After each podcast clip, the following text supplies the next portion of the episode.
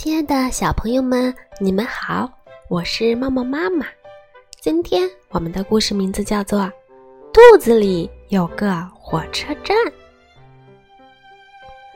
有一个小姑娘，她的名字叫茱莉亚。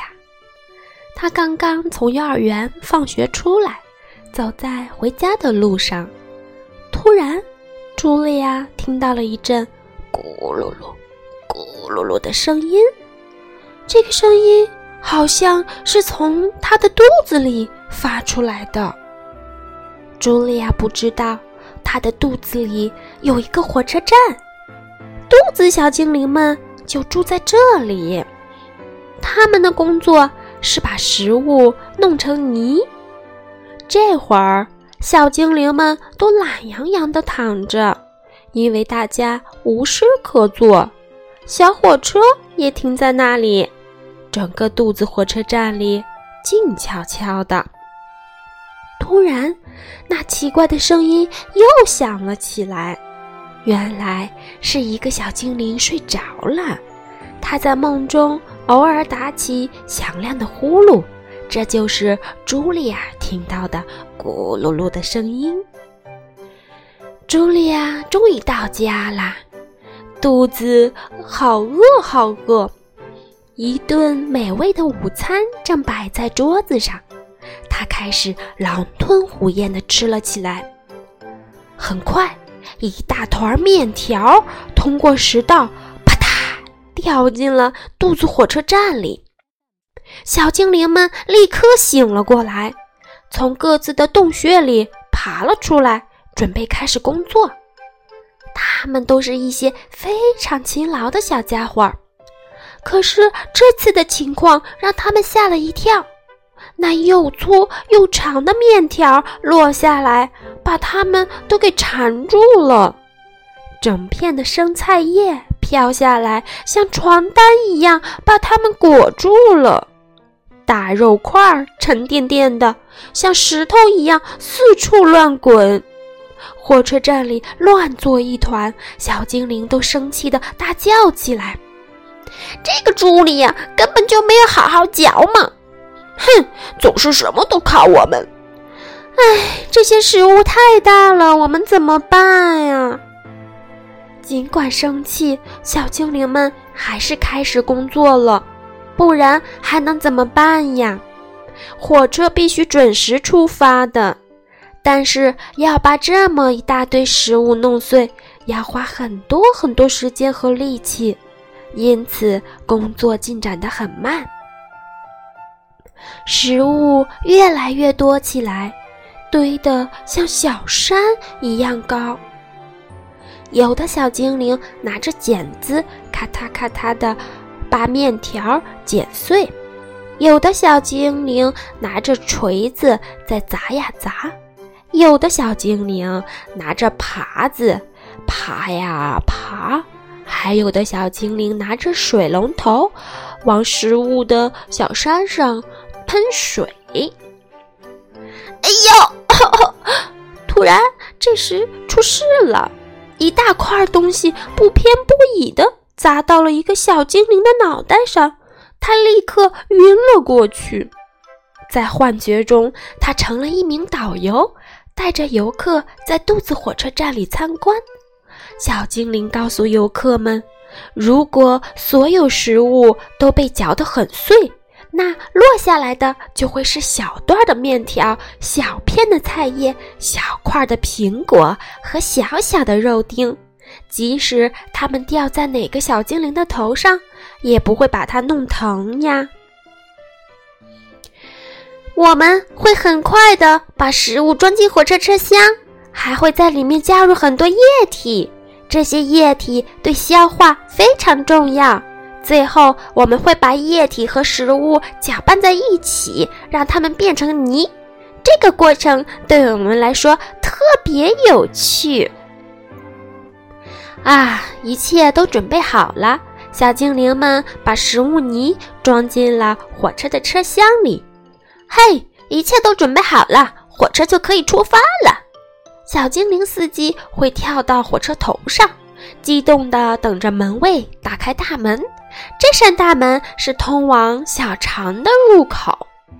小肠是什么呀？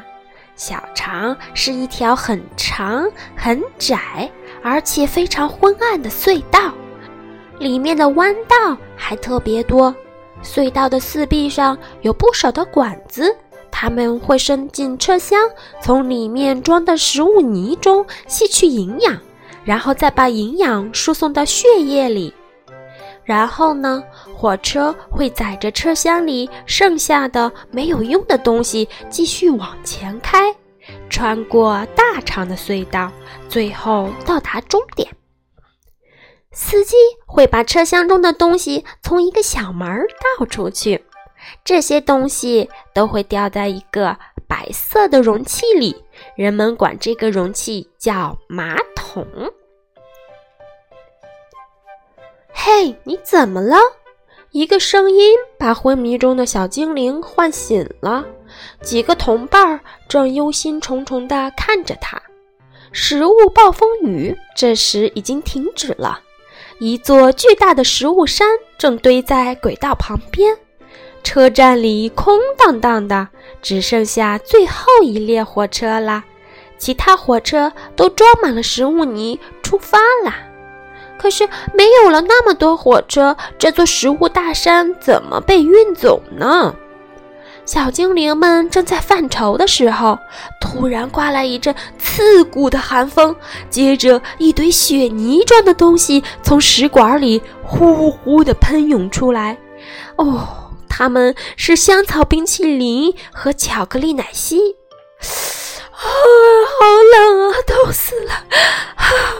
太过分了！我们受够了！